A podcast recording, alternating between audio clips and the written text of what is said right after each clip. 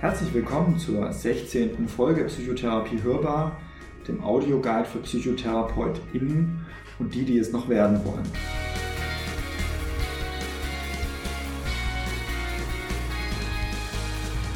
Vielleicht studierst du aber erst Psychologie oder willst einfach so erfahren, was in einer Psychotherapie passiert. Auch dann bist du bei uns richtig.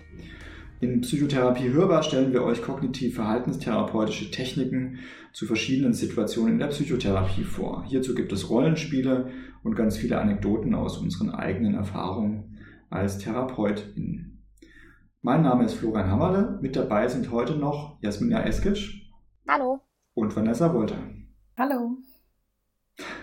Ja, schön, dass wir diese Folge heute gemeinsam gestalten dürfen.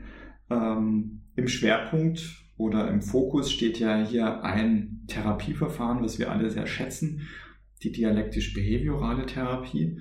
Und das ist eine Therapieform, die ursprünglich für eine Personengruppe für chronisch suizidale Frauen entwickelt worden ist von Marsha Linehan. Eine Personengruppe, wo man 80er, 90er Jahren vielleicht auch gar nicht so genau wusste, wie man eine gute Therapie machen kann und jemand gut helfen kann. Gleichzeitig hat sich mit der Zeit dann gezeigt, dass es für eine Personengruppe besonders gut geeignet ist, für eine Personengruppe mit äh, Borderline-Persönlichkeitsstörung. Deswegen wollen wir gerne zuerst noch einen kurzen Schwenk und einen kurzen Blick auf dieses Störungsbild werfen. Wenn wir mal hingucken, was würdet ihr denn sagen, was macht die Borderline-Persönlichkeitsstörung oder auch die emotional instabile Persönlichkeitsstörung, wie es im ICD-10 heißt, aus? Also ich würde sagen, dass äh, was bei äh, oder was die Patientinnen ganz häufig berichten, ist einfach so, ein, ähm, so eine Instabilität in zwischenmenschlichen Beziehungen, dass es da häufig ähm, Schwierigkeiten gibt, ähm, Beziehungen ähm, längere Zeit vielleicht aufrechtzuerhalten, dass es ähm, da häufig auch sehr so schwankende äh, Muster in zwischenmenschlichen Beziehungen gibt und die Patientinnen auch häufig darunter sehr leiden. Ja, ich glaube, was auch noch etwas ist, was einem in der Therapie dann auch einfach schnell begegnet, sind eben diese starken Schwankungen der Emotionalität, also von Himmel hoch jauchzen zu Tode betrübt sozusagen äh, in sehr äh, kurzen ähm, also Zeitperioden und vielleicht auch durch ähm, objektiv eher kleinere Auslöser. Das ähm, finde ich immer als auch also etwas, was einem eigentlich sofort begegnet im Kontakt. Was vielleicht auch in der Therapie auch sehr schnell relevant ist, ähm, sind vielleicht so ähm, aus stark impulsive Verhaltensweisen, die vielleicht zu Affektkäufen äh, führen, zu äh, problematischem Alkoholkonsum, ähm, problematischem Autofahren beispielsweise oder vielleicht auch zu selbstverletzenden Verhaltensweisen. Was ich auch noch ganz wichtig finde, das ist jetzt vielleicht, was man nicht unbedingt sofort bemerkt, wenn man mit dieser Personengruppe zu tun hat, aber was, glaube ich, ähm, einen sehr hohen Leidensdruck verursacht, ist dieses Gefühl der inneren Leere, ähm, was auch oft so damit zusammenhängt, dass die sich nicht spüren können oder dass sie auch nicht so eine Idee haben, wer sie so sind, also keine so gefestigte Identität, wie das vielleicht bei anderen Personen der Fall ist. Ja, ich finde, gerade dieses Symptom gibt ja Hinweise noch drauf auf eine häufig verursachende Bedingung, und zwar ähm, Traumatisierung, die jemand erlebt hat und die dazu führen, ähm, dass vielleicht Ohnmachtsempfindungen da sind oder zum Beispiel auch Momente, wo ich gar nichts mehr spüre oder dissoziiere. Und ich finde, das ist total wichtig im Hinterkopf zu behalten, dass das, was wir interpersonell erleben, was vielleicht für uns herausfordernd ist, dass das gleichzeitig auch einfach ein Ausdruck ist von dem, was jemand erlebt hat, wie die Lerngeschichte war und dass es auch wenig eigentlich mit uns zu tun hat, ne? im Endeffekt. Vielleicht, wenn wir nochmal genau hingucken, was sagen Lehrbücher dazu, dass es schwerwiegende Probleme der Impuls- und Affektregulation sind. Das, was ihr auch schon gesagt habt, Schwierigkeiten, die Emotionen zu regulieren, dass die sehr schnell schwanken können. Gefühle tiefer innere Leere, explosive, aggressive Durchbrüche und Schwierigkeiten im zwischenmenschlichen Bereich. Wenn wir mal in Diagnosesysteme reingucken, DSM-5 2013 rausgekommen, da gibt es neun Kriterien, von denen fünf erfüllt werden müssen. Part der auch schon genannt, verzweifelte Bemühungen verlassen werden zu vermeiden, dass ich dann wirklich auf jemand hinterherlaufe und sehr stark versuche, dass trotzdem eine Beziehung bestehen bleibt. Dann das, was ich ja eben schon angesprochen habe, diese Wechsel zwischen Idealisierung und Entwertung, dass es immer mal wieder Phasen von ganz intensiven zwischenmenschlichen Beziehungen gibt oder vielleicht dann auf der anderen Seite wieder Beziehungsabbrüchen. Das ist natürlich etwas, was sich auch im therapeutischen Kontext zeigen kann. Identitätsstörungen, zum Beispiel, wohin will ich kommen, was sind wichtige Dinge in meinem Leben. Der Impulsivitätsbereich ist von dir, Vanessa, vorher schon angesprochen worden, zum Beispiel aus dem Moment heraus teure Sachen zu kaufen, aber vielleicht auch im sexuellen Bereich ähm, ungeschützten Verkehr zu haben, Substanzmissbrauch. Ähm, dann natürlich der Bereich, das ist ein Kombinationskriterium, Suizidandrohung, Suizidversuche oder auch wiederholtes selbstverletzendes Verhalten. Dann so diese affektive Instabilität und sehr starke Auslenkbarkeit, starke Stimmungsreaktivität auch schon bei kleineren Anlässen, chronische Gefühle innerer Leere und dieser unangemessene intensive Ärger-Kontrollverlust. Und das neunte Kriterium noch vorübergehende, das heißt hier im Fremdbegriff transiente, stressabhängige paranoide Vorstellungen oder auch schwere dissoziative Symptome. Und ich finde, das ist auch nochmal wichtig, um das im Kopf zu behalten. Das ist ja der Grund, warum diese Störung eigentlich Borderline-Persönlichkeitsstörung genannt worden ist. Häufig denkt man ja, dass das irgendwie damit zu tun hat, dass das so Grenzgänger sind zwischen verschiedenen emotionalen Zuständen. Aber in älteren Diagnosesystemen gab es ja sowas wie neurotische Störungen, sowas wie Angst, depressive Symptome, Zwangssymptome und psychotische Symptome auf der anderen Seite, wo ich mehr erlebe, als eigentlich da ist, versus bei den neurotischen Symptomen ist weniger da eigentlich, als da ist im inneren Erleben. Und dass jemand mit einer Borderline-Störung eigentlich immer so hin und her pendelt zwischen neurotischen und psychotischen Symptomanteilen.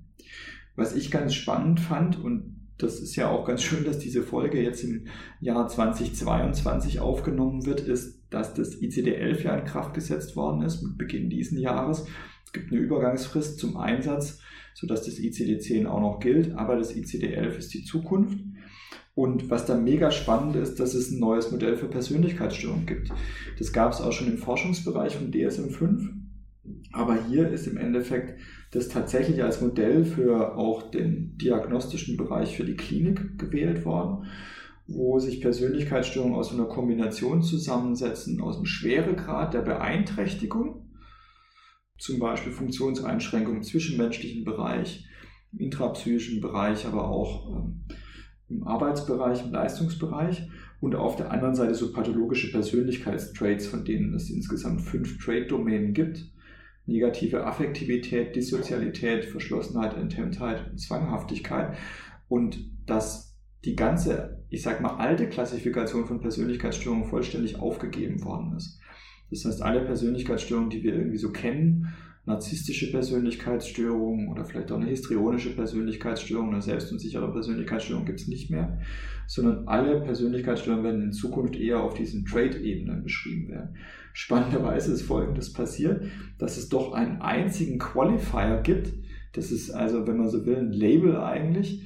Ähm, und dieser einzige Qualifier ist die Borderline-Persönlichkeitsstörung, weil man gesagt hat, das ist so bedeutsam, das kommt so häufig vor, dass es das dort nach wie vor geben muss. Also finde ich sehr spannend und es wird uns sicher auch im klinischen Alltag begleiten und das wird auch eine Herausforderung sein, glaube ich, das dann gut auch ähm, äh, auf die Diagnostik umzusetzen. Also das ist jetzt, glaube ich, so ein kleiner Ausblick für die Zukunft. Das war ja auch das, was wir ungefähr jetzt erstmal zu diesem Störungsbild so ein bisschen vermitteln wollten. Ähm, natürlich ist wichtig zu sagen, eine Persönlichkeitsstörung wird nicht irgendwie schnell und leichtfertig vergeben, sondern das ist etwas, wo nachgewiesen werden muss, dass das, was wir da sehen, dauerhaft ist, dass es chronisch ist, dass das über Situationen hinweg vorliegen muss, dass das Verhalten inflexibel ist. Also, dass jemand auch gar nicht aus dem Verhalten raus kann eigentlich im Endeffekt und dass es nicht wie bei anderen psychischen Störungen wie eine Depression und eine Angststörung so episodisch verläuft, ne, dass es irgendwo beginnt und dann auch wieder ein Ende hat, sondern dass es ein dauerhafter Zustand ist, der mit einem selber verwoben ist. Ne. Uns ist natürlich allen bewusst, dass das auch unter Umständen ein stigmatisierendes Label sein kann und natürlich muss man deswegen sehr sorgsam abwägen, ob es richtig ist und ob der Schweregrad ausreicht, ob die Chronifizierung auch ausreichend ist, um so eine Störung zu vergeben, weil es insbesondere natürlich auch viele Auswirkungen eigentlich auf Berufs- äh, und Fähigkeitsversicherungen zum Beispiel oder auch auf bestimmte Jobmöglichkeiten haben kann. Ähm, gleichwohl ist es der Persönlichkeitsstörungsbereich, der eigentlich am häufigsten, wenn man sich Prävalenzen anguckt, vorkommt von allen Persönlichkeitsstörungen und natürlich auch drastische Auswirkungen haben kann, zum Beispiel in den Suizidversuch. Deswegen ist da schon lange versucht worden, gute Therapien zu entwickeln. Und vielleicht um ein paar zu nennen, es gibt neben der DBT, auf die wir gleich näher eingehen werden, noch die schemafokussierte Psychotherapie von Young, der ja ein Schüler von Beck war. Ähm, und auf der anderen Seite, wenn man ein bisschen über den verhaltenstherapeutischen Rand hinaus guckt, die mentalisierungsbasierte Psychotherapie, die eher so aus dem tiefen psychologisch-dynamischen Bereich kommt und von Bateman und Fonagy konstruiert wurde. Ähm, alle drei Therapieverfahren, die Schema-fokussierte Therapie, aber auch die MBT und die DBT, haben alle bisher Wirknachweise gezeigt. Die Effektstärken sind irgendwo vergleichbar zwischen den Therapiearten, aber für die DBT gibt es bei weitem am meisten Studien, was dazu führt, dass das typischerweise als die ähm, nicht wirksamste, aber die mit besten Belegen oder mit den meisten Belegen versehene Psychotherapie im Borderline-Persönlichkeitsbereich angesehen wird. So, das war jetzt der Einstieg. Damit können wir als Hauptthema kommen zur DWT. Ne? Was ist die DWT denn für euch? Ich habe gerade gedacht, es wird eigentlich höchste Zeit, dass wir jetzt in der 16. Folge endlich mal auf die DBT zu sprechen kommen, weil ähm, wir glaube ich, alle echt große Fans sind und ähm, wenn ich das richtig erinnere, zumindest in den Folgen, in denen ich mitgewirkt habe, irgendwie auch ständig auf die DVT verwiesen haben. Ja, damit ist deine Frage auch schon halb beantwortet. Ich bin großer Fan und es wird Zeit, dass wir heute äh, der DVT auch mal eine ganze Folge widmen, finde ich. Ja, dem kann ich mich auf jeden Fall nur anschließen. Ähm, ich finde die DBT ähm, super spannend und bis jetzt auch total hilfreich, so wie ich sie erlebt habe. Ähm, und ja, gerade als wir über auch Validierungs- oder auch Commitment-Strategien gesprochen haben, haben wir ja auch schon wichtige Aspekte der DBT ähm, aufgegriffen in bisherigen Folgen. Und ich finde auch, auch wenn die DBT vor allen Dingen ähm, eben für Personen mit Borderline-Störungen entwickelt wurde, kann ich zumindest sagen, dass ich auch in Therapien mit PatientInnen mit ähm, anderen Störungen oft ähm, auch mir Dinge aus der DBT entlehne, weil ich finde, gerade wenn es um den Bereich ähm, Emotionsregulation, Umgang mit Gefühlen geht, was ja jetzt nicht nur bei der Borderline-Störung irgendwie problematisch sein kann, dann äh, bietet die DBT einfach wie kaum irgendeine andere Therapierichtung, die ich kenne, da einfach tolle Materialien, mit denen man super arbeiten kann. Das klingt ja erstmal so, als sei das eine ziemlich enge Zielgruppe, die man mit der DBT erreicht, aber ich empfinde das eigentlich überhaupt nicht so. Ja, das finde ich auch. Nicht nur allein durch die Techniken, ähm, sondern vor allen Dingen auch ähm, die Haltung, die finde ich ähm, total hilfreich ist. Nicht nur äh, für diese Patientinnengruppe, sondern natürlich auch für alle anderen Patientinnen auch. Und ähm, da habe ich auch super viel von mitgenommen. Für mich ist auch die Haltung ein absolut zentraler Pfeiler von der Geschichte. Und das war für mich wirklich eine Offenbarung, muss ich sagen, als ich damals zum ersten Mal das Buch von Marceline aus 2006 gelesen habe habe ja noch ein kleines bisschen vor euch die Psychotherapeutenausbildung gemacht. Und damals war auch sicher schon Wertschätzung im Kontakt mit Patientinnen und Patienten ein wichtiger Faktor. Ähm, aber die DBT geht da, finde ich, noch wirklich einen Schritt weiter mit so einer Mischung aus einem wertschätzenden Anteil und einem sehr nachvollziehenden Anteil und gleichzeitig ähm, auch diesen Motivationsaspekt im Commitment-Bereich eigentlich noch mit dabei. Ja. Ähm, wir können vielleicht noch kurz zu Beginn dazu sagen, DBT steht für dialektisch-behaviorale Therapie, das heißt also eine Mischung aus einer bestimmten Haltung, die von Wertschätzung und Veränderung geprägt ist, von Akzeptanz und Veränderung. Ähm, dafür steht das dialektisch so ein bisschen, also die Sichtweise einer Patientin und unsere Sichtweise unter einen Hut zu bringen und auf der anderen Seite eine Basierung in verhaltenstherapeutischen Methoden mit natürlich auch Anteilen aus der kognitiven Therapie, plus Gesprächsführungsstrategien, wie sie Carl Rogers in Teilen schon beschrieben hat, aber auch Aspekten, die aus der Hypnotherapie zum Beispiel kommen. Und ähm, wir können ja vielleicht mal zuerst nochmal die, die Basierung, die Fundierung dieser Therapie nochmal anführen. Das ist ja die biosoziale Theorie, die Marshall Linehan aufgestellt hat. Ähm, was würdet ihr denn sagen, was wird denn unter dem Bio-Bereich, unter dem Biologie- und Genetikbereich verstanden, gerade im Bereich der Borderline-Persönlichkeitsstörung? Also, da äh, könnte man zum Beispiel einfach genetische Aspekte äh, drunter verstehen, also vielleicht gewisser Vererbungsfaktor, aber ich würde auch ganz, ganz frühe Traumatisierungen ähm, mit darunter einbeziehen und ähm, dass Patientinnen, da finde ich es auch in der Therapie oft ein ganz hilfreiches Bild, ja, vielleicht ähm, sehr sensibel auf Emotionen reagieren und auch äh, dann vielleicht ähm, langsamer wieder auf so ein Ausgangsniveau zurückkehren können. Und ich finde die, diese Metapher, wenn man sich vorstellt, ähm, die Patientinnen haben vielleicht eher ein Ferrari eingebaut, der super schnell auf äh, gleich, keine Ahnung, Tempo 200 ist und vielleicht, ähm, ja, manch andere eher da so einen VW Golf Käfer haben, der einfach ein bisschen länger braucht, finde ich das auch ähm, also finde ich das einerseits eine gute Erklärung so zu den biologischen Hintergründen und gleichzeitig auch nochmal irgendwie eine, weiß ich nicht, eine schöne Validierung ähm, von, von, von einfach diesen, diesen Faktoren, die auch eine Rolle spielen können. Also es ist vielleicht so dieser eine Teil. Absolut. Ich finde das Bild, was du gerade beschrieben hast, auch total gut, um das auch ähm, tatsächlich Patienten zu erklären. Ich benutze das eigentlich fast immer, wenn ich ähm, ähm, zu Beginn die Psychoedukation mache, weil ich finde, ganz oft ist dieses Bild so von, von Borderline-Patienten so defizitorientiert geprägt. Man muss ja aber mal sagen, wenn man einen emotionalen Ferrari sozusagen verbaut hat, ja, dann ist es natürlich irgendwie ungünstig bei negativen Gefühlen und da entsteht dann auch vielleicht Leidensdruck, aber das schlägt ja auch genauso in die positive Richtung um und ich finde, das ist ja auch eine riesige Ressource dieser Personengruppe und ehrlich gesagt auch das, was mir in der Arbeit auch so viel Spaß macht, diese emotionale emotionale Hochreagibilität, sage ich jetzt einfach mal, sich ja eben nicht nur auf negative Emotionen bezieht, sondern auch auf positive. Und das ist ja, ähm, ist ja gleichzeitig irgendwie auch eine Ressource, die die Patienten haben. Ja, also Begeisterungsfähigkeit, aber auch so ganz feine Antennen eigentlich auch für zwischenmenschliche Signale zu haben.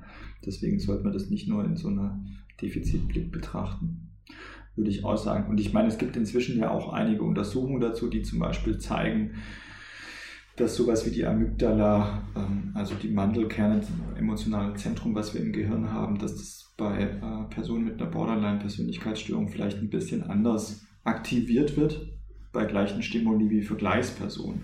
Das heißt, es gibt schon auch ein paar Belege dafür, dass es so eine genetisch-biologische Grundlage gibt, weil die Vererbung ja nicht hier ähm, so einen großen Teil ausmacht, sondern im Vergleich zu zum Beispiel ADHS oder Autismus wahrscheinlich eher kleines.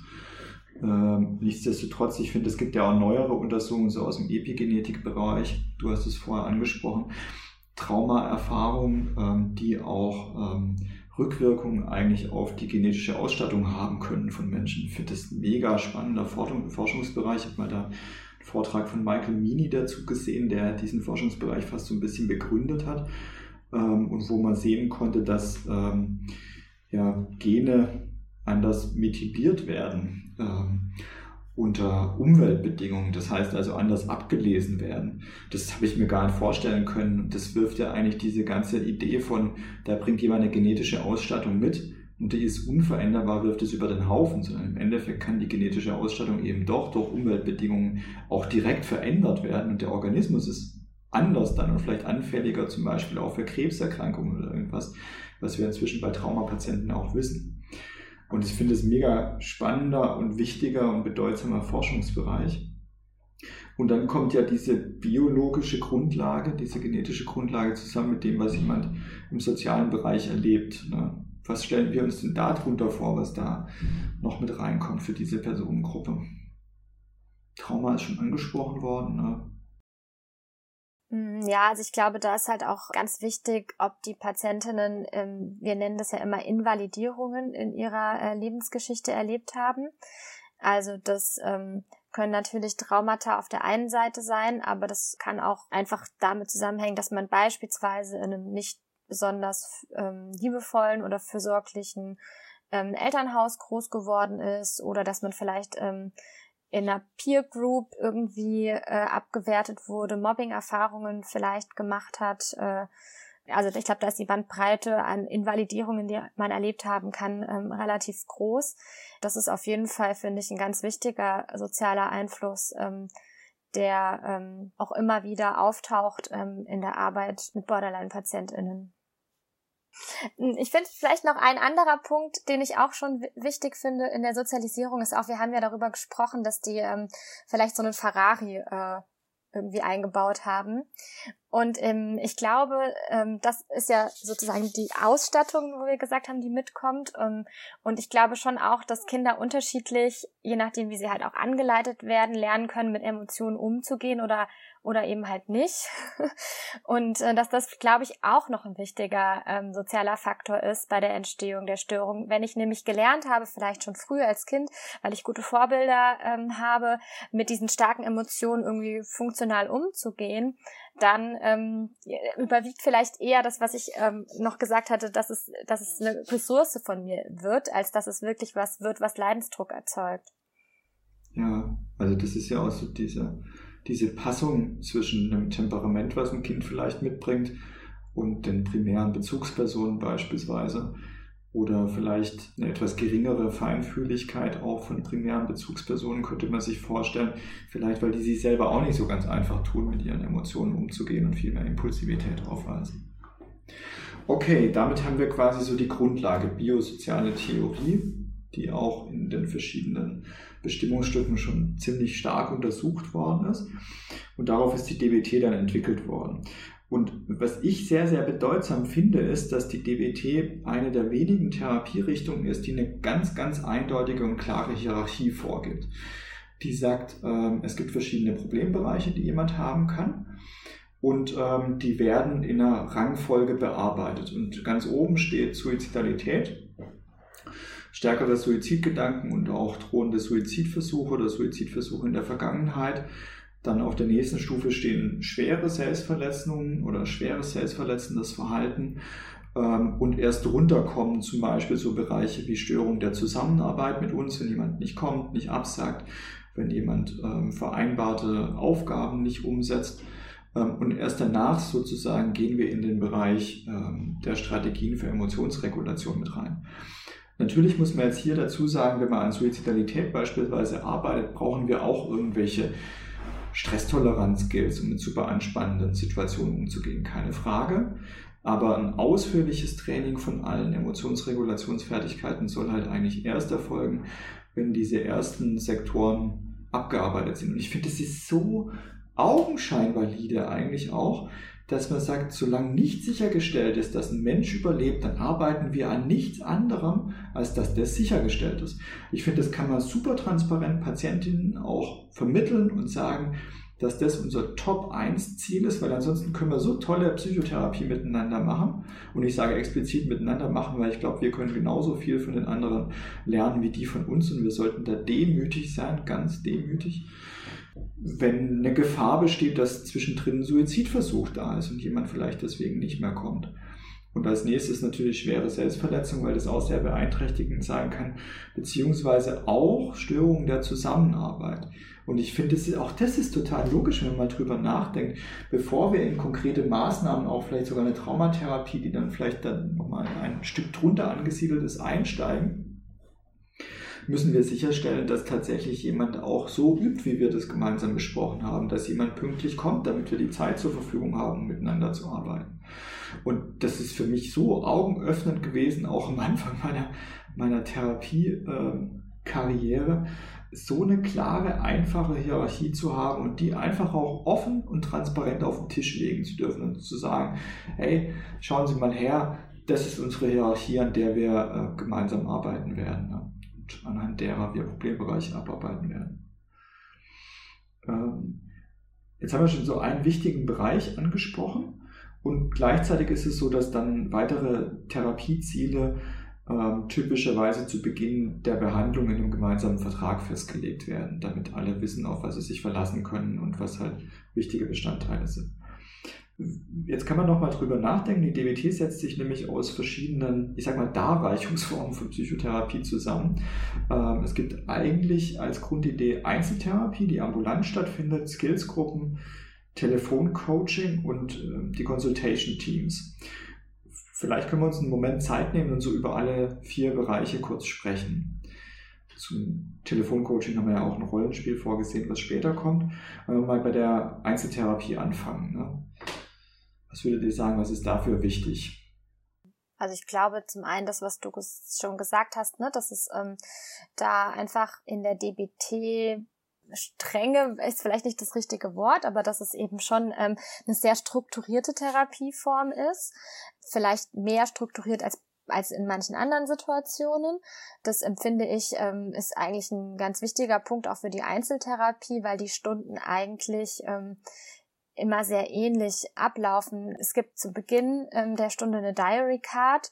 Das ist eine, eine, ein Selbstbeobachtungsprotokoll sozusagen, ähm, das die Patientinnen zwischen den Stunden führen, wo ähm, selbstschädigende oder dysfunktionale Verhaltensweisen ähm, quasi festgehalten werden von den Patientinnen. Und die Stunde beginnt immer damit, dass diese Diary Card gemeinsam angeschaut wird, um anhand, also aus dieser Diary Card heraus sozusagen Themen für die Stunde ähm, festzulegen, die dann in der Stunde bearbeitet werden können. Und natürlich ist es in der kognitiven Verhaltenstherapie eigentlich auch so, dass man zu Beginn so eine, ähm, äh, ne, die Stunde so beginnt, dass man sie vorstrukturiert und überlegt, was ist heute los, aber dass man da vielleicht noch mehr den Patienten auch fragt, was, über was möchten sie denn heute gerne sprechen oder was halten sie denn für sinnvoll?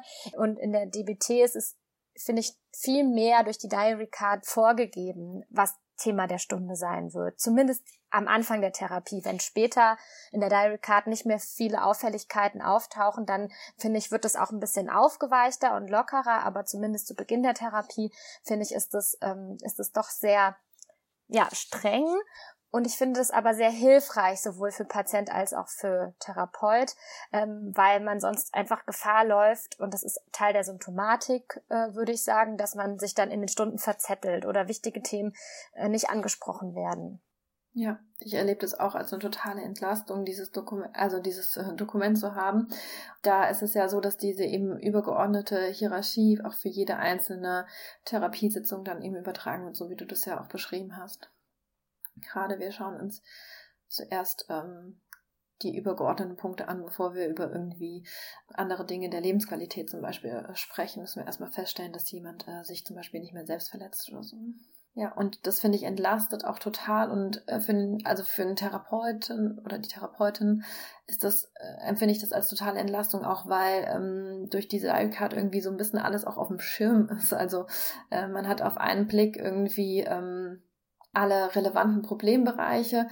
Und ähm, ich finde es tatsächlich auch im Verlauf eigentlich ein ganz cooles Instrument, ähm, mal zu sehen, okay, wie sahen eigentlich die Diary Cards am Anfang aus und wie sehen sie jetzt aus? Also auch, ähm, um so eine schöne Rückmeldung zu bekommen, was verändert sich denn da eigentlich? Ja, dann haben wir Einzeltherapie wird flankiert noch von so einem zweiten Strukturbereich, der so vorgesehen ist, aber nicht zwingend immer so gemacht wird, und zwar Skillsgruppen. Da ist die Idee dahinter, dass in Gruppen Strategien vermittelt werden, das ist ein bisschen schulähnlich, die im Endeffekt zur Emotionsregulation eingesetzt werden sollen. Dass wir so eine Basierung haben in Achtsamkeitsstrategien, dass dann so der Stresstoleranzbereich kommt. Das sind eher so ja, Strategien, die vielleicht eine sehr starke sensorische Wirkung haben, sowas wie Wasabi oder so, äh, um eine schnelle Ablenkung zu schaffen. Die sollen nichts lösen, sondern nur eingesetzt werden statt selbstverletzendes Verhalten zum Beispiel. Dann haben wir Umgang mit Gefühlen, Emotionsregulationsfertigkeiten, zwischenmenschliche Fertigkeiten und den Selbstwertbereich. Da werden wir nachher noch mal ein bisschen genauer drauf eingehen. Skills kann man in einer Gruppe vermitteln, das wäre die Idealvorstellung. Theoretisch kann man es aber natürlich auch in die Einzeltherapie mit einfließen lassen, aber dann geht halt Zeit dafür drauf. Dann haben wir noch das Telefoncoaching, was wir später nochmal ansprechen werden, und das Consultation Team. Consultation Team ist nochmal ein wichtiger Punkt, finde ich. Das haben wir eigentlich in anderen Therapieformen typischerweise nicht. Genau, Consultation Team äh, bedeutet, dass, ähm, dass man sich in einer Gruppe von Therapeutinnen oder anderen äh, Bezugstherapeutinnen, ähm, wenn wir jetzt an den klinischen Bereich denken, ähm, austauscht und ähm, über die Patientinnen ähm, äh, spricht. Ähm, auch da vielleicht Krisen, die ähm, auftauchen, ähm, bespricht und äh, eben sich somit äh, sozusagen äh, auch, auch die Verantwortung auf äh, nicht nur beim Einzeltherapeut oder der Einzeltherapeutin liegt, sondern eben auch in einem Team ähm, äh, mit in ein Team genommen wird. Und es finden einfach regelmäßige Austauschtreffen ähm, statt. Quasi wie eine, wie so eine äh, eher gut strukturierte und vorgegebene Intervision, die aber halt fest mit dazugehört und nicht irgendwie optional ist. genau, ja. Und ich glaube, die Besonderheit ähm, am Consultation-Team, ähm, finde ich, ist zum einen auch noch, dass auch dort wieder Haltung und, und Hierarchie eine ganz große Rolle spielt. Also ähm, da vielleicht eher auch so Hierarchie ähm, auf den, in den verschiedenen Rollen, also dass es da eben keine Hierarchien gibt, auch zwischen den einzelnen Menschen, die an dem Consultation Team teilnehmen.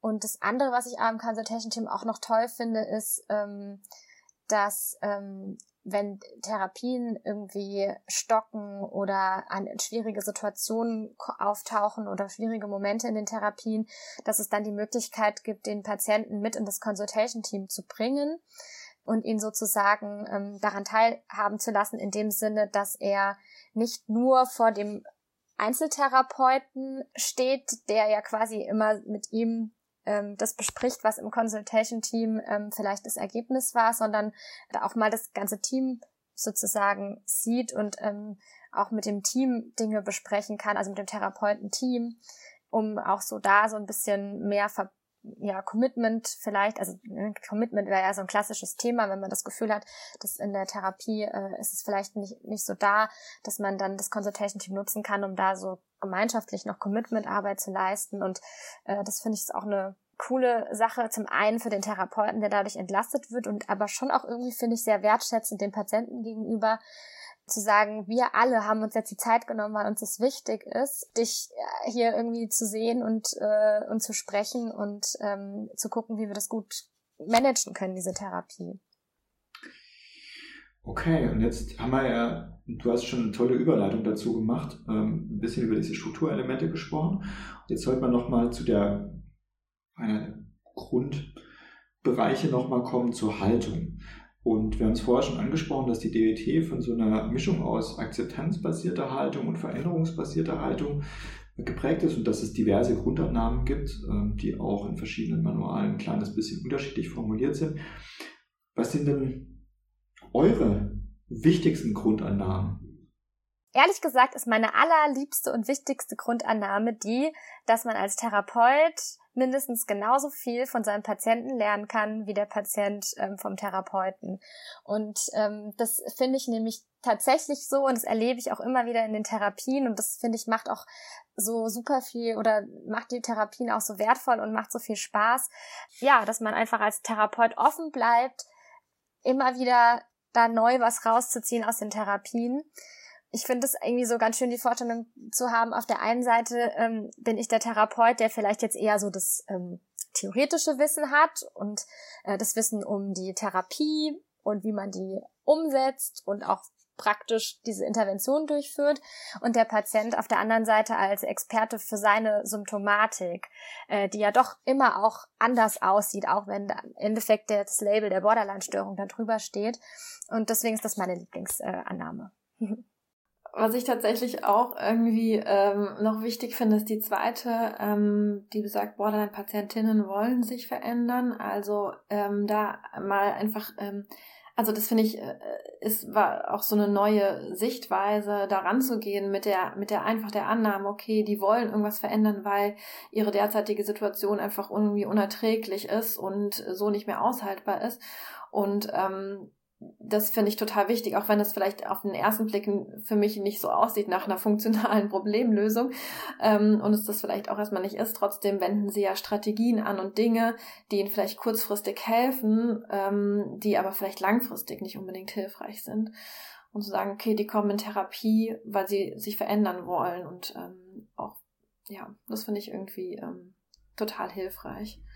Ja, vielleicht ist auch was, was heute schwierig ist, früher eine Überlebensstrategie gewesen. Ja, genau. Ja. ja, und das auch zu würdigen, ne? Und das war echt eine Überlebensstrategie. Ja. Ja, ich tue mich immer schwer sozusagen, was ich, was mir die wichtigste ist, ne? Ähm, finde das die erste, dass die das Beste tun, was sie können. Schon wirklich wichtig ist, weil ja viele Patientinnen einfach auch andere Erfahrungen gemacht haben, dass ihnen unterstellt wird, du strengst dich nicht an, ne, bist faul. Ähm, oder auch wie bei einer Patientin, die gesagt bekommen hat, das ist ein hoffnungsloser Fall. Ähm, da kann man natürlich sich überlegen, mit welcher Erwartung kommt da auch jemand vielleicht in der Therapie. Ich finde aber auch eine, die nicht in allen ähm, Abläufen von Grundannahmen auftaucht, sehr wichtig. Es ist wirkungsvoller, Dinge als gut gemeint anzunehmen, als vom Schlechtesten auszugehen. Ähm, und nicht nur tatsächlich für ähm, die Patientinnen und Patienten, sondern auch für uns selbst. Weil wenn ich die ganze Zeit einen Eindruck habe, die manipulieren mich, die machen das absichtlich oder die tun das, um das Team zu spalten, ich finde, das ist total anstrengend. Ich habe selber starke Emotionen die ganze Zeit, ärgere mich und äh, gleichzeitig ähm, ist es noch nicht mal besonders hilfreich, dann ähm, mit so einer Haltung in der Therapie aufzutreten. Ich kann das nachvollziehen, dass das auch auf Therapeutinnenseite entstehen könnte. Ich glaube aber gleichzeitig, dass es ungünstig ist und dass es günstiger ist, zu überlegen, vor welchem Hintergrund, vor welcher Lernerfahrung wird ein Verhalten gezeigt. Ja, da merken wir ja schon, da stecken sehr viel Grundannahmen drin, die sehr pro Patientin, pro Patient sind. Gleichzeitig gibt es ja auch einige, die sagen, noch mehr Anstrengung als bisher an den Tag zu legen, um sich zu verändern, ne? und zwar nicht alle Schwierigkeiten selbst verursacht zu haben und dennoch die Personen zu sein, die äh, Veränderungen eigentlich erzielen können da wird auch nochmal diese dialektische Haltung deutlich. Also einerseits zu validieren, ähm, dass sie die Schwierigkeiten vielleicht nicht selbst verur äh, verursacht haben und gleichzeitig sind sie die einzigen, die ähm, was verändern können. Und ähm, ja, das finde ich da auch sehr wichtig. Ja. ja. Gibt, glaube ich, nochmal ein paar Techniken und Instrumente, die man noch ansprechen sollte, die in der DWT auch relevant sind. Wir haben es vorher schon mal kurz gehabt, dass zu Beginn ein Behandlungsvertrag festgelegt wird wenn man sich über Ziele verständigt hat, ähm, wo man sich darüber einigt, was für einen Zeitraum man miteinander arbeiten möchte, welche Ziele gemeinsam bestehen und auch typischerweise ist dann Non-Suizid-Commitment integriert, weil das schlicht und einfach ein Problembereich ist, der relativ häufig in dieser Patientinnen- und Patientengruppe auftreten könnte. Ähm, wir haben Skills. Ähm, das ist etwas, was wir vielleicht gleich nochmal sagen können. Wir haben aber auch sowas wie die Diary Card, was wir vorher angesprochen haben. Und ich fände es eigentlich ganz schön, wenn wir an der Stelle ein kleines Rollenspiel zur Diary Card ähm, mit äh, einfügen, dann wird es etwas plastisch erfahrbarer. Habt ihr Lust? Ja. okay, dann sollten wir nochmal kurz festlegen, wer ähm, in welche Rolle geht. Also vielleicht mache ich in dem Fall einfach mal die Therapeutin und äh, da ist nur die Frage, wer von euch Patient oder Patientin äh, spielen würde. Hm, ich kann gerne einen Patienten machen. Okay, gut. Und äh, wir besprechen einfach mal so den Anfang einer Stunde. Wir haben schon so ein paar Sitzungen miteinander gehabt und starten einfach, würde ich sagen. Ja, hallo. Okay, ja. Hallo, Frau Wolter. Das ist, das ist total gut, dass wir jetzt heute diese Stunde miteinander haben. Ich bin auch. Ja, hallo, Herr Müller. Ich freue mich auch. Also ich. Aber ich merke auch gerade, Sie sind irgendwie ganz aufgeregt. Ja, es gibt so viel, was ich mit Ihnen besprechen möchte. Also gestern habe ich wieder einen riesen Streit okay. mit meiner Freundin gehabt. Sie kennen das ja auch. Also. Okay. Eigentlich weiß gar nicht, war, wahrscheinlich war es gar kein so ein großer Anlass, aber wir haben uns echt schon wieder angeschrieben. Das war echt, also wirklich richtiger Mist, ne? Und gleichzeitig auf der Arbeit ist es auch so, dass ich jetzt, ich habe eine Abmahnung bekommen, ne? Also. Oh, okay. Oh, da war ja echt einiges los bei Ihnen diese Woche. Ja, also echt. Okay. Okay, okay. Ähm, wollen wir uns vielleicht erstmal Ihre Diary Card anschauen? Haben Sie die dabei? Ach so, stimmt ja, die Diary Card, ne? Äh, ja, hier, hier, da habe ich sie mit dabei, ja, ja genau. Super, dann schauen wir uns die doch mal an. Mhm. Okay, ähm, okay, also was mir als erstes auffällt, so Suizidalität war diese Woche überhaupt kein Thema. Nee, ich ähm, habe irgendwie. Was war denn noch die Woche los, wenn Sie so drauf schauen auf die Diary Card? Ja, also ich habe da den Streit eingetragen, aber ja, am Donnerstag, da, da habe ich mich selbst verletzt, ne? Okay, am Donnerstag, Selbstverletzungsverhalten. Ja, das war auch das einzige Mal in der Woche, was ich hier gerade sehe. Das war auch ein bisschen im Zusammenhang vielleicht mit dem Streit mit der Freundin, kann das sein? Es war nochmal ein anderer Streit, ne? Ah, okay. Ja. Okay. Okay. Haben Sie denn da eine Verhaltensanalyse gemacht? Äh, ja, ich habe eine gemacht, aber ich habe sie vergessen. Ich habe sie nicht dabei heute. Okay, okay, dann können wir uns vielleicht gleich ähm, einfach nochmal gemeinsam in der Verhaltensanalyse schauen, dass wir das irgendwie nochmal rekapitulieren. Okay. Mhm. Gibt es sonst noch was ähm, aus der Diary Card, was wichtig wäre, wenn Sie sich die jetzt so anschauen? Ja, ich, also das, das ja, ja, okay. Jetzt überlege ich gerade, das mit meiner Freundin, ja, das hängt ja irgendwie damit zusammen mit der Selbstverletzung. Ich würde schon gern über, über das Thema mit der Abmahnung nochmal sprechen mit Ihnen. Das Thema auf der Arbeit, okay. Also das heißt, ähm, so das mit der Selbstverletzung, wenn wir uns das in der Verhaltensanalyse anschauen, ähm, äh, hängt das schon auch so ein bisschen mit dem Streit mit ihrer Freundin zusammen und dann mh, hm, sollten wir vielleicht schauen, ähm, dass wir am Ende uns nochmal Zeit nehmen für die ähm, äh, für, für die Abmahnung. Da würden wir einfach gucken, dass wir das von der Reihenfolge allerdings so machen, dass wir erst die Verhaltensanalyse machen zu der Selbstverletzung und danach auf, ähm, auf die Arbeitssituation eingehen. Ja, wahrscheinlich. Wenn es jetzt sonst nichts anderes Relevantes gibt. Ja, es gibt schon noch viele andere Sachen, aber wahrscheinlich schaffen wir es ansonsten hm. nicht. Ja, das wäre, glaube ich, etwas äh, vermessen, wenn wir das jetzt in die 50 oder noch 45 Minuten unterkriegen. Passt das so für Sie, äh, das Vorgehen? Hm. Okay, dann starten wir doch damit. Okay, das war schon eigentlich das, was wir zeigen wollten und ähm, vorstellen wollten. Vielleicht, Jasmina, kannst du ein bisschen die Auswertung mit uns beiden machen? Ja, mm, gerne. Mm, vielleicht fangen wir mal mit dir, Flo, an, oder? Ich finde es eigentlich immer ganz schön, ähm, erstmal die äh, Sicht äh, des, der Patientenrolle sozusagen zu sehen. Wie ging es dir denn ähm, jetzt mit dem, mit dem kurzen Rollenspiel als Patient?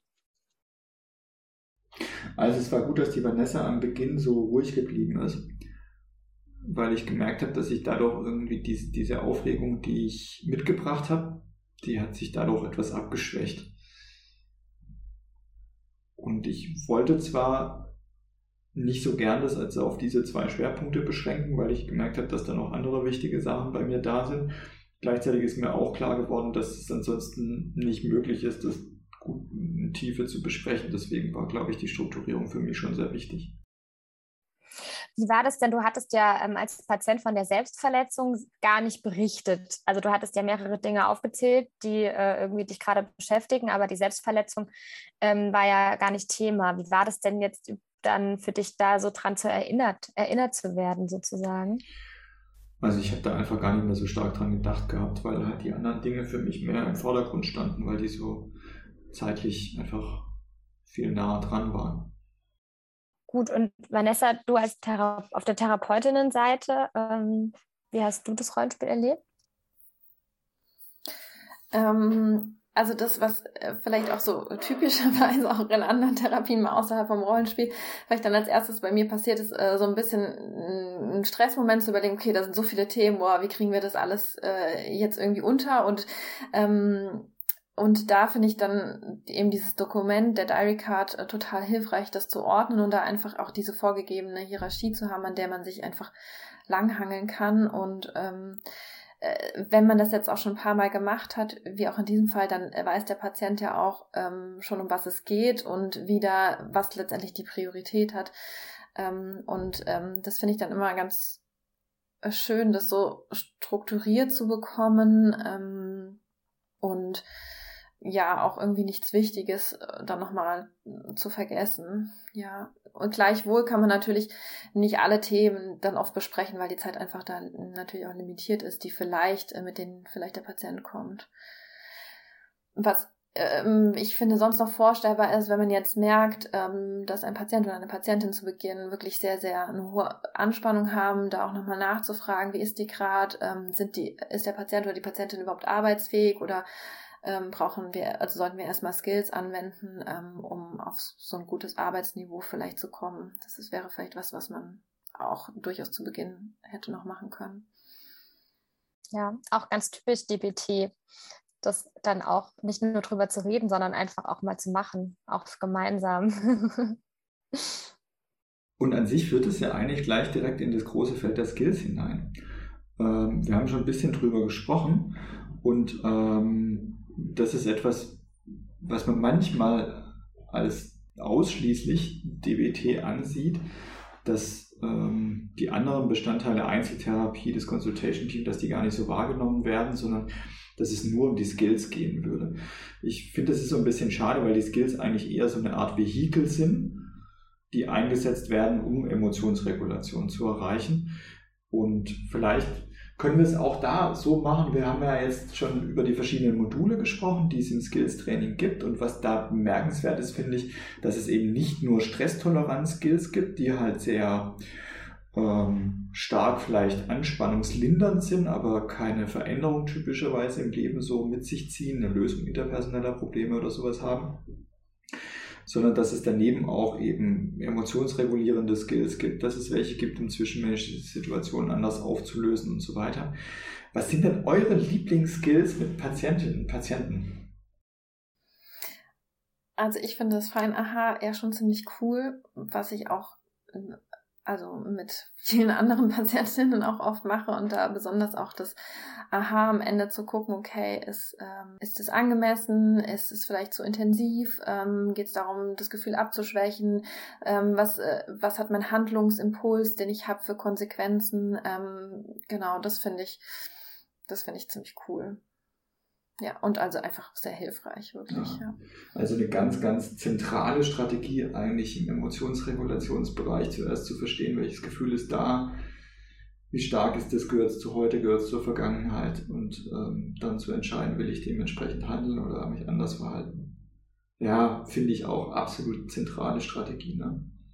Absolut. Also ich finde das feine Haar ist auch äh, tatsächlich eigentlich eins meiner, meiner Lieblings- äh, Skills oder meiner Lieblingsintervention aus dem Skills-Manual. Ähm, ich bin tatsächlich auch noch ein großer Fan von, von allem, was mit so Akzeptanz zu tun hat, also auch von der radikalen Akzeptanz. Ja, weil ich schon empfinde, dass man ähm, gerade mit, mit Borderline-Patienten auch an, an, in Situationen, an Situationen kommt, wo, wo, wo das einfach ganz wichtig ist, äh, klar zu machen, wir können auch nicht alles verändern. Also ganz viele Dinge, die entweder im Leben einfach aktuell passieren oder auch gerade viele Dinge aus der Vergangenheit, die sind einfach, wie sie sind.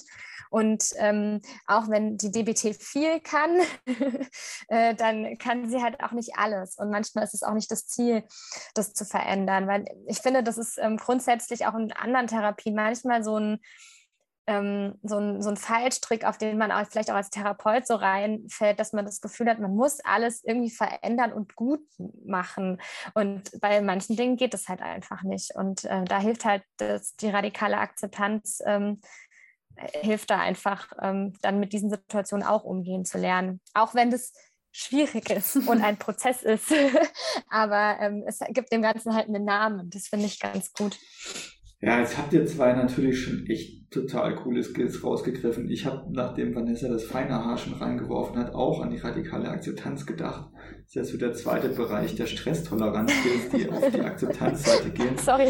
Ich bin auch sehr großer Freund davon und habe gerade überlegt, was ich jetzt dazu noch ergänzen kann.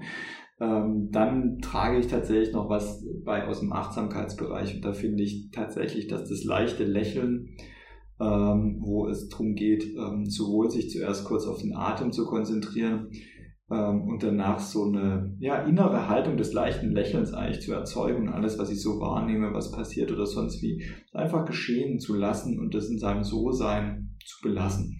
Es passt auch zu dem Akzeptanzbereich von dir, Jasmina. Es ist vielleicht noch ein bisschen leiser und ein bisschen ruhiger. Die radikale Akzeptanz ist, finde ich, so ein bisschen lauter, dass man auch sagen darf, boah, ich bin jetzt auch super wütend und ich will eigentlich gar nicht wütend sein und ich akzeptiere auch, dass ich eigentlich nicht wütend sein möchte. Ne? Darum geht's ja auch. Ähm, und dieses leichte Lächeln ist eher, oh, okay, die Wut ist da. Mhm. Wut kommt und Wut geht vielleicht auch wieder. Oh, jetzt spüre ich gerade, dass ich hier auf dem Sitz sitze. Ist da und geht auch wieder oh, okay, jetzt schaue ich hier gerade in ein Zoom-Meeting, ne? Und Jasmina nickt und freut sich. Kommt und geht. Ich finde, das ist tatsächlich auch eine total schöne Strategie, die aber einfach viel Übung bedarf. Gut, dann lass uns doch nochmal einen Schritt weitergehen. Das ein paar Beispiele für Skills, das kann man in diversen Manualen einfach noch äh, nachlesen. Und natürlich finden sich auch Skills-Sammlungen im Internet. Was uns wirklich wichtig ist dabei zu sagen, ist, dass Skills eben nicht nur diese Stresstoleranz-Skills sind, die ähm, in Teilen auf Ablenkung und in Teilen auf Akzeptanz abzielen, sondern dass es eben eigentlich mit einem ganz, ganz großen Anteil, und das hat Marshall Linehan immer betont, um Emotionsregulationskompetenz geht, die wir ähm, eigentlich äh, bei jemand vermitteln möchten. Dann haben wir noch diesen Bereich mit dem Telefoncoaching. Ja, ich glaube, das ähm, ist auch was, was vielleicht auch bei manchen Kolleginnen auch so ein bisschen Unbehagen auslösen könnte. So dieses Telefoncoaching als, ja, als Baustein der DBT. Die Idee dahinter ist ja eigentlich, dass wir eine Personengruppe haben, Patientinnen und Patienten, die vielleicht hm, auch so ein ambivalentes Commitment eigentlich an die Therapie haben und dass wir durch das Telefoncoaching nochmal einen Zusatz anbieten, dass jemand in belastenden Situationen, bevor problematisches Verhalten gezeigt wird, bevor sich jemand selbst verletzt, bevor jemand eine Essattacke hat, bevor jemand interpersonell rumschreit oder die Türen knallt, dass jemand uns anrufen darf und dass es ein kurzes Coaching gibt, was jemand jetzt machen kann. Das Wichtige ist vor Problemverhalten und das muss auch ganz klar betont werden, dass es der Deal ist plus dass jemand so lange warten muss, bis wir eben gegebenenfalls zurückrufen können, wenn wir selber in einer Therapie uns befinden oder vielleicht anderweitig verhindert sind und dass wir klar festlegen, was Telefonzeiten sind, wo wir erreichbar sind und gleichzeitig auch überlegen, was findet in anderen Zeiten statt, wenn wir nicht erreichbar sind. Aber ich finde es auch tatsächlich legitim zu sagen, ich möchte das nicht anbieten. Ich finde, das ist besser, das klar und transparent zu kommunizieren, als es anzubieten und dann irgendwie sich unsicher zu sein oder nicht so richtig dahinter zu stehen. Lieber auch kürzere Zeitblöcke an, anzubieten, anstelle ewig lange Zeitblöcke und dann total fertig im Feierabend eigentlich rumzuhängen. Jemand ruft an und ähm, nicht hinreichend committed und energievoll zu sein, um kompetente Gesprächspartnerin oder ein Partner zu sein. Vielleicht machen wir es schlicht und einfach so, dass wir gar nicht so lang drüber quatschen, sondern dass wir auch dazu kleines Rollenspiel machen. Und ähm, da hatten wir ja schon im Vorfeld festgelegt, dass ähm, Jasmina und ich das gemeinsam machen und dass wir dieses Mal in so eine Verteilung schlüpfen, dass du, Jasmina, die Patientenrolle schlüpfst und ich in die Therapeutenrolle. Wir haben auch entschieden, dass wir, um das schwieriger, aber lebensnah zu machen, äh, die Videos ausmachen werden, so dass wir uns tatsächlich nur gegenseitig hören können. Ähm, das müssen uns jetzt die Hörerinnen und Hörer glauben, aber wir tun das tatsächlich auch, äh, um das für uns auch hinreichend schwer zu gestalten, wie es ansonsten auch wäre. Von dem her, Jasmina, bist du bereit? Ich bin bereit. okay, dann lass uns doch gerne die Videos ausmachen, dann können wir starten. Hallo Frau Müller, guten Tag. Hallo, hallo Herr Hammerle. Ja, ähm, gut, gut, dass Sie anrufen. Um was geht's denn? Ja, ähm, also Sie hatten ja gesagt, dass ich mich bei Ihnen melden darf, wenn ähm, wenn ich hoch angespannt bin und ähm, und und nicht also nicht mehr nicht mehr ähm, nicht mehr dafür garantieren kann, dass ich mir, mich jetzt nicht verletze. Mhm. Okay, machen Sie doch mal Folgendes: Schildern Sie mir mal in ein zwei Sätzen, wie die Situation gerade ist, wo Sie sich befinden und was passiert ist. Ja, also ich bin jetzt gerade zu Hause, ähm, also in meiner, in, mein, in meinem WG-Zimmer und ähm, ja, genau. Also mhm. da bin ich jetzt gerade, genau. Okay. Was ist vorher passiert? Ähm, also ich habe mich gerade äh, mit meinem Freund gestritten. Mhm. Ähm, ja, genau. Mhm. Wie hoch ist die Anspannung bei Ihnen? Bei, von 0 bis 100? Oh, ich würde sagen, ich bin schon so bei oh, ich, mir fällt das immer so schwer, das einzuschätzen. Vielleicht bei 85? Hm, das ist auch ausreichend, okay. Ähm, sind irgendwelche gefährlichen Gegenstände bei Ihnen in der Nähe? Ähm, also jetzt hier in meinem Zimmer habe ich nichts, ähm, weil ich habe, also in der Skizgruppe hatten wir auch darüber gesprochen, dass es vielleicht Sinn macht, ähm, das nicht da zu haben, aber ich habe natürlich in der Küche, ähm, mhm. habe ich halt Sachen, ja. Okay. Können Sie sich noch erinnern, was war der wirksamste Skill aus dem Stresstoleranzbereich? Wir sind ja jetzt über 70. Ähm, ähm, also ich weiß, dass ich, ähm, dass ich, wir hatten da so eine Chili, das fand ich irgendwie ganz gut.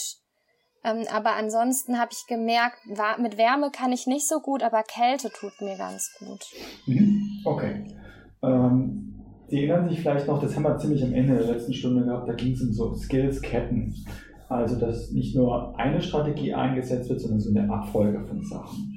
Mhm. Sagen wir mal, wir setzen an den Anfang diese, diese Chili. Ne? Sie haben jetzt gerade gesagt, Kälte noch. Ne? Mhm. Was fällt Ihnen da vielleicht ein, auch wenn wir ja nochmal überlegen, vielleicht nochmal größere Distanz zwischen sich und gefährliche Objekte zu bringen?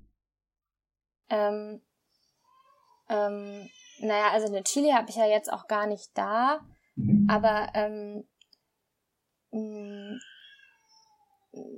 um die Distanz zu erhöhen, naja, würde es wahrscheinlich Sinn machen, wenn ich meine Wohnung verlasse, schätze ich mal. Mhm. Könnte man das kombinieren mit den Chilis irgendwie? Wohnung verlassen, Chilis?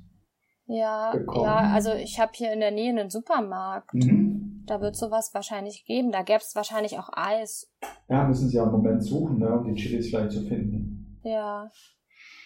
Okay, also Wohnung verlassen, zum Supermarkt gehen, Chilis kaufen. Draußen ist es ja jetzt auch relativ kalt im Moment, ne? Ja. Ja, genau. Ich könnte mich vielleicht einfach gar nicht so arg dick einpacken und äh, dann wäre mir ja. wahrscheinlich auch kalt. Also jetzt natürlich nicht, dass sie jetzt mega frieren und auch krank werden, aber vielleicht so, dass sie ein bisschen die Kälte spüren können, zum Beispiel an den Händen, mhm. könnte das ja sein, ne? Ja, das würde schon gehen, ja. Ja, genau. Okay, jetzt haben wir so eine Abfolge Supermarkt, Chilis suchen, Chilis kaufen, draußen die Kälte spüren. Mhm. Ist ja auch so ein bisschen, wenn Sie sich erinnern, wie eine Achtsamkeitsübung mit der Kälte spüren, ne? Ja, ja, genau. Ja, das machen wir immer am Anfang. Genau, ja, das weiß ich ungefähr, wie das geht. Sie können ja, nachdem Sie im Supermarkt die Chili gekauft haben, draufgebissen haben, auch nochmal einen kleinen Moment draußen ja, umherlaufen und die Kälte nochmal ein bisschen spüren. Ja, das kann ich machen. Ja. Okay. Wenn wir jetzt so eine Abfolge festlegen, ne, rausgehen, Supermarkt, Chili kaufen, Chili beißen, draußen, ich sag mal 20 Minuten umhergehen, ne? Mhm. Hm. Wie motiviert sind Sie, das zu machen?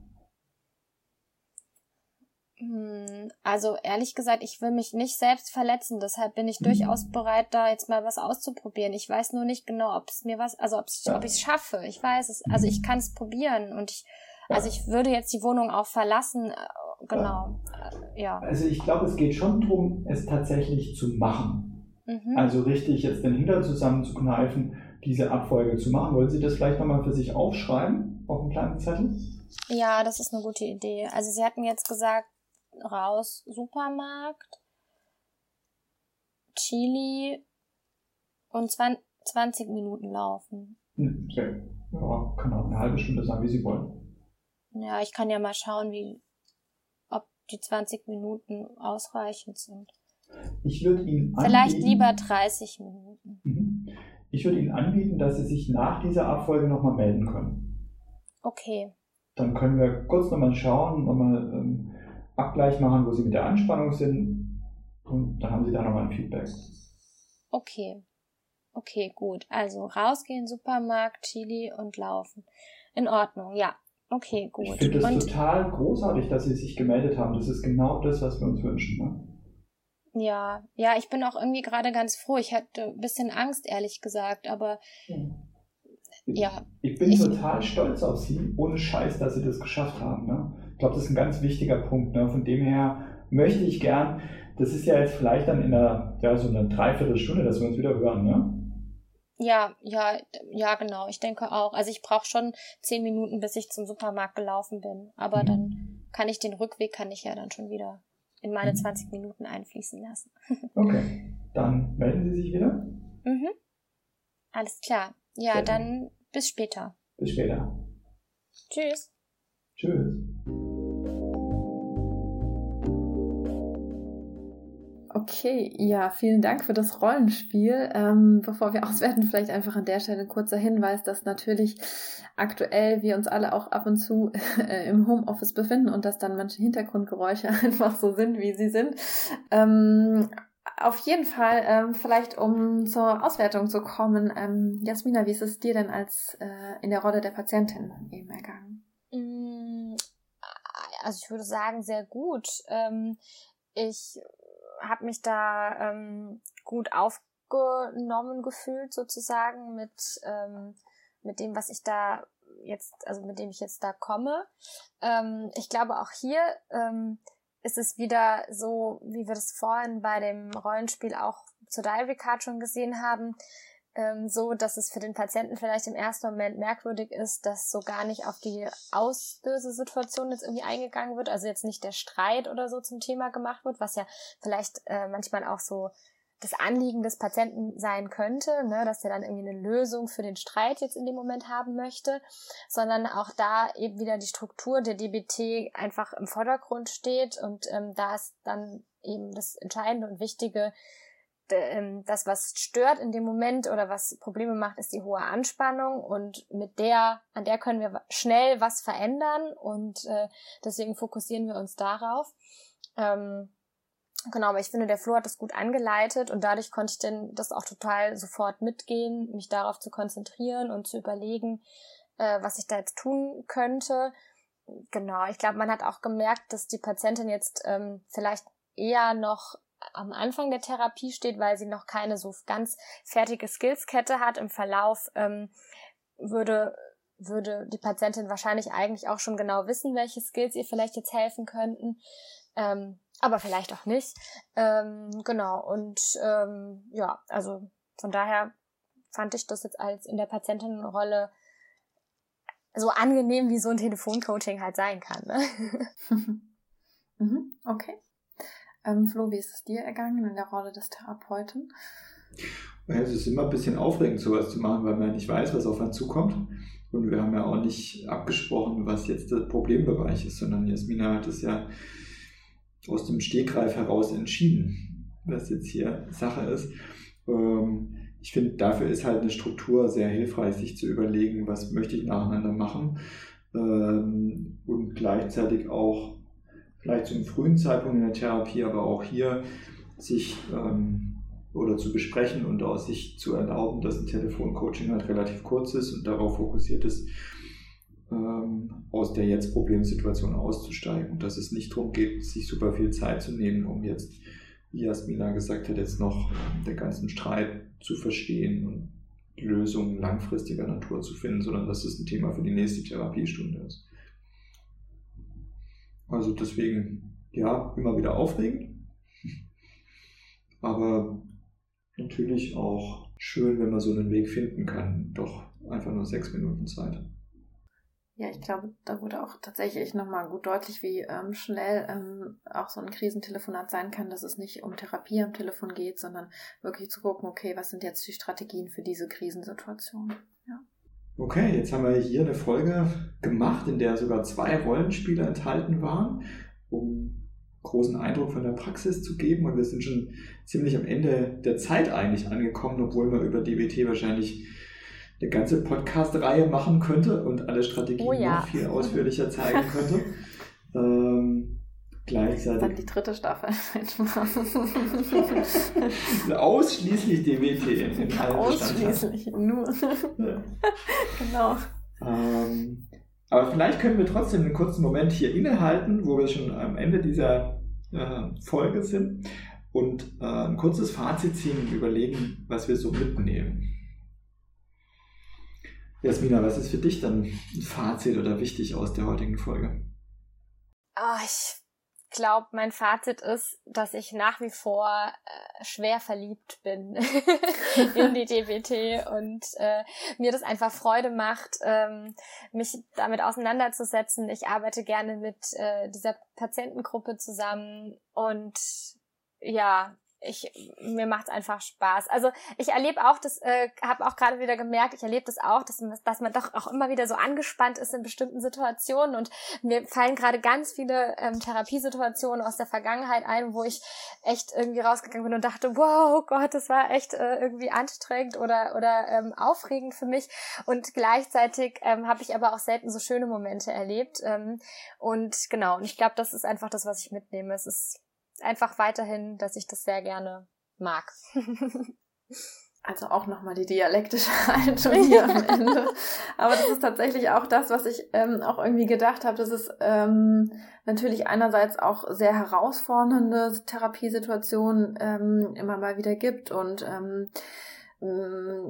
vielleicht auch ähm, sehr anstrengende Phasen und gleichzeitig eben auch wirklich sehr, sehr coole, schöne Momente. Und ich finde, dass man auch ähm, äh, viele Fortschritte tatsächlich ähm, sehen kann und das macht einfach total viel Freude. Ja. Also natürlich auch nicht für alle und für jeden gilt das, ähm, aber vielleicht auch schon für einige. Ja, also glaube ich auch, und das ist nochmal ganz wichtig zu sagen, dass wir, glaube ich, alle sehr gern mit dieser Personengruppe zusammenarbeiten, Menschen mit Borderline-Störung. Ähm, und ich finde, dass auch viele der Therapien bei aller Schwere der Symptomatik und bei den Sachen, die die Menschen erleben konnten in ihrem Leben oder erleben mussten, ähm, oft auch sehr lustige Stunden sind. Und ähm, das ist auch sehr schön mit dieser Personengruppe deswegen zusammenzuarbeiten. Ähm, das ist das eine. Und das zweite, was ja auch sehr schön ist, ist, dass inzwischen sichtbar wird, dass Persönlichkeitsstörungen weit weniger stabil sind, als wir es halt vielleicht vor 20 Jahren gedacht haben, im ICD-10 dachten. Und dass das ja auch in den neuen Diagnosesystemen dem Rechnung getragen wird, ne? über andere Ansätze, die über Trade-Bereiche äh, rübergehen. Und ähm, das ist auch das, was ich in der Therapie so erlebe, dass eine Borderline-Persönlichkeitsstörung halt bei weitem besser behandelbar ist, als wir es vielleicht früher erwartet hätten. Und dass es auch besser behandelbar ist als manch andere psychische Störungen, wie zum Beispiel aus dem Essstörungsbereich mit der Anorexie, die vielleicht chronischer verlaufen. Das ist total schön bei aller Schwere und bei allen schlimmen Ereignissen, die jemand mitgebracht hat. Und für uns vielleicht auch so ein kleiner Leitstern, sich trotzdem mit dieser Personengruppe auseinandersetzen zu wollen. Ja, damit sind wir am Ende angekommen. Wir bedanken uns sehr für das Zuhören und für die Aufmerksamkeit und sagen Tschüss. Tschüss.